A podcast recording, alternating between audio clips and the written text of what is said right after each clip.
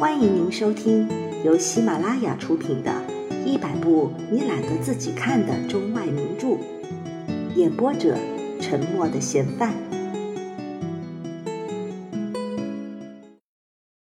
第八章。后来又听说，那团圆媳妇儿的大辫子睡了一夜觉就掉下来了，就掉在枕头旁边，这可不知是怎么回事儿。她的婆婆说：“这团圆媳妇一定是妖怪，把那掉下来的辫子留着，谁来就给谁看。看那样子，一定是什么人用剪刀给她剪下来的。但是她的婆婆偏说不是，就说睡了一夜觉就自己掉下来了。于是这奇闻又远近的传开去了。”不但他的家人不愿意和妖怪在一起，就是同院住的人也都觉得太不好了。夜里关门关窗户的，一边关着，于是就都说：“老胡家那小团圆媳妇儿一定是个小妖怪。”我家的老厨夫是个多嘴的人，他和祖父讲老胡家的团圆媳妇儿又怎样怎样了，又出了新花头，辫子也掉了。我说：“不是的，是用剪刀剪的。”老厨夫看我小，他欺负我，他用手指住了我的嘴。他说：“你知道什么？那小团圆媳妇儿是个妖怪啊！”我说：“她不是妖怪，我偷偷着问她呢，她头发是怎么掉了的？她还跟我笑呢。她说她也不知道。”祖父说。好好的孩子，快让他们捉弄死了。过了些日子，老厨子又说：“老胡家要休妻了，要休了那个小妖怪。”祖父以为老胡家那人家不大好，祖父说：“二月让他们搬家，把人家的孩子快捉弄死了，又不要了。”第九章。还没有到二月，那黑乎乎的、笑呵呵的小团圆媳妇儿就死了。是一个大清早晨，老胡家的大儿子，那个黄脸大眼睛的车老板子就来了。一见了祖父，他就双手举在胸前，作了一个揖。祖父问他什么事儿，他说：“请老太爷施舍一块地方，好把小团圆媳妇儿埋上。”祖父问他：“什么时候死的？”他说：“我赶着车，天亮才回到家，听说半夜就死了。”祖父答应了他，让他埋在城外的地边上，并且招呼有二伯来，让有二伯领着他们去。有二伯临走的时候，老厨子也跟去了。我说：“我也要去，我也跟着去看看。”祖父百般的不肯。祖父说：“咱们在家下鸭拍子，打小雀吃啊。”我于是就没有去。虽然没有去，但心里边总惦着有一回事儿。等有二伯也不回来，等那老厨子也不回来，等他们回来，我好听一听那情形到底怎样。一点多钟。他们两个在人家喝了酒、吃了饭才回来的。前边走着老厨子，后边走着有二伯，好像两个胖鸭子似的，走也走不动了，又慢又得意。走在前边的老厨子眼珠通红，嘴唇发光；走在后边的有二伯面红耳热，一直红到他脖子下边的那条大筋。进到祖父屋来，一个说。韭菜真不错啊，一个说，鸡蛋汤打得也热乎。关于埋葬团圆媳妇儿的经过，却先一字未提，好像他们两个是过年回来的，充满了欢天喜地的气象。我问有二伯，那小团圆媳妇儿怎么死的？埋葬的情形如何？有二伯说：“你问这个干什么？人死还不如一只鸡。”一伸腿就算完事儿。我问有二伯，你多早死呢？”他说：“你二伯死不了的，那家有万贯的，那活着享佛的，越想长寿就越活不长。上庙烧香、上山拜佛的也活不长。像你有二伯这条穷命，越老越结实，好比一个石头疙瘩似的。哪儿死了？俗话说得好，这有钱三尺寿，求命活不够。像二伯。”就是这求命，穷命，哼！阎王爷也看不上眼的。到晚饭，老胡家又把尤二伯他们二位请去了，又在那里喝的酒，因为他们帮了人家的忙，人家要酬谢他们。第十章，老胡家的团圆媳妇儿死了不久，他家的大孙子媳妇儿。就跟人跑了，奶奶婆婆后来也死了。他们家的两个儿媳妇儿，一个为着那团圆媳妇儿瞎了一只眼睛，因为她天天哭，哭她那花在团圆媳妇儿身上的倾家荡产的五千多吊钱；另外的一个，因为他的儿媳妇儿跟着人家跑了，要把他羞辱死了。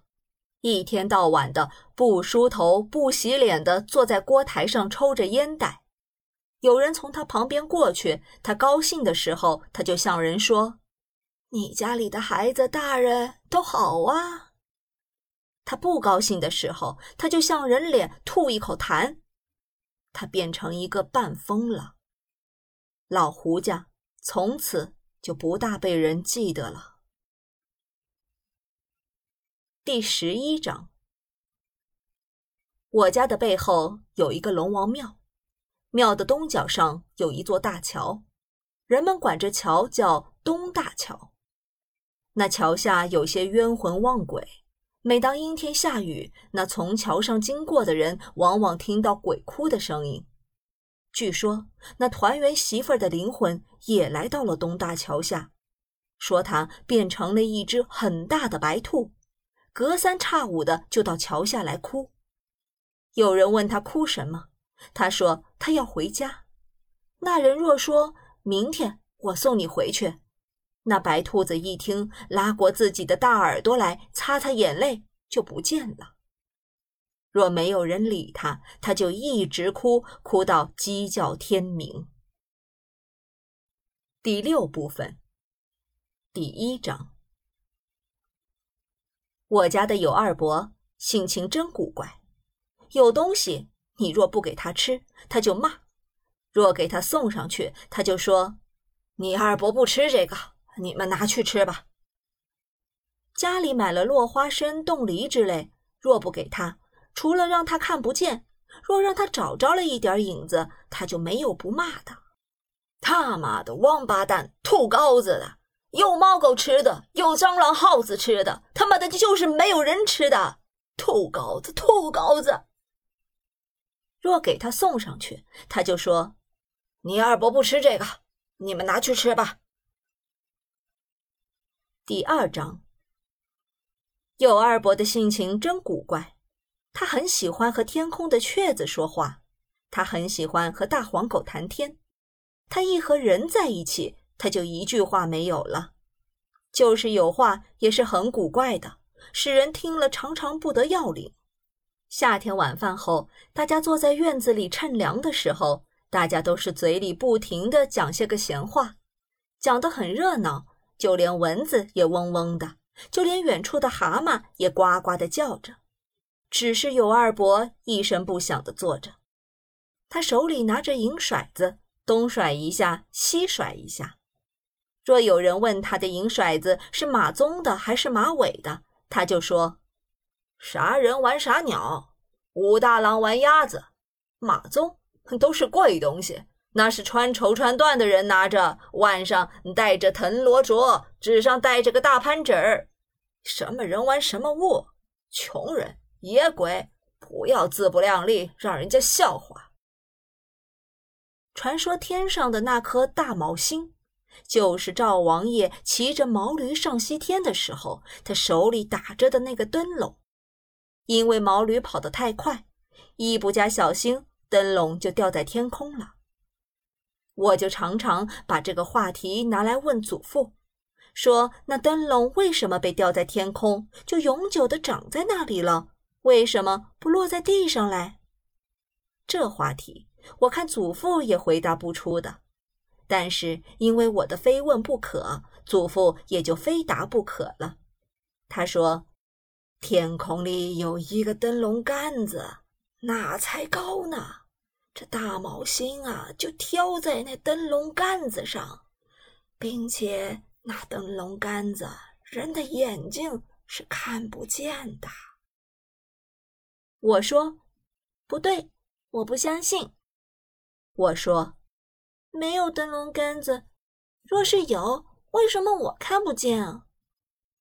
于是祖父又说：“天上有一根线，这大毛星啊就被那线给系着。”我说：“我不信，天上没有线，有为什么我看不见？”祖父又说：“线是细的嘛。”你哪能看见？就是谁也看不见的。我就问祖父：“谁也看不见，那你怎么看见了？”趁凉的人都笑了，都说我真厉害。于是祖父被逼得东说西说，说也说不上来了。眼看祖父是被我逼得胡诌起来，我也知道他是说不清楚的了。不过，我越看他胡诌，我就越逼他。到后来，连大卯星是龙王爷的灯笼这回事儿，我也推翻了。我问祖父：“大卯星到底是个什么？”别人看我纠缠不清了，就出主意的让我问有二伯去。我跑到了有二伯坐着的地方，我还没有问，刚一碰了他的银骰子，他就把我吓了一跳。他把银骰子一抖，嚎啕一声：“你这孩子，远点去吧！”使我不得不站得远一点。我说：“尤二伯，你说那天上的大毛星到底是个什么？”他没有立刻回答我，他似乎想了一想，才说：“穷人不管天下，狗咬耗子，猫看家，多管闲事。”我又问，我以为他没有听准。大毛星是龙王爷的灯笼吗？他说：“你二伯虽然也长了眼睛，但是一辈子没有看见什么。你二伯虽然也长了耳朵，但是一辈子也没有听见什么。你二伯是又聋又瞎，这话可怎么说呢？这比方吧。”那亮堂堂的大瓦房吧，你二伯也有看见了的。啊，可是看见了怎么样啊？是人家的，看见了也是白看，听也是一样的。啊，听见了又怎样？与你不相干。你二伯活着是个不相干。星星、月亮、刮风下雨，那是老天爷的事情，你二伯不知道。右二伯真古怪，他走路的时候，他的脚踢到了一块砖头，那砖头把他的脚碰疼了，他就很小心地弯下腰去把砖头拾起来。他细细地端详着那块砖头，看看那砖头长得是否不瘦不胖合适，是否顺眼。看完了，他才和那砖头开始讲话：“你这小子，我看你也是没有眼睛。”也是跟我一样，也是瞎模糊眼的，不然你为啥往我脚上撞啊？若有胆子撞，就撞那个耀武扬威的，那个脚上穿着靴子鞋的。你撞我还不是个白撞，撞不出个一大二小来。臭泥子滚石头，越滚越臭。他和那砖头把话讲完了，他才顺手把它抛开去。临抛开的时候，他还最后嘱咐了一下：“下回你往那穿鞋穿袜的脚上去碰啊！”他这话说完了，那砖头也就啪嗒的落到了地上。原来他没有抛得多远，那砖头又落到原来的地方。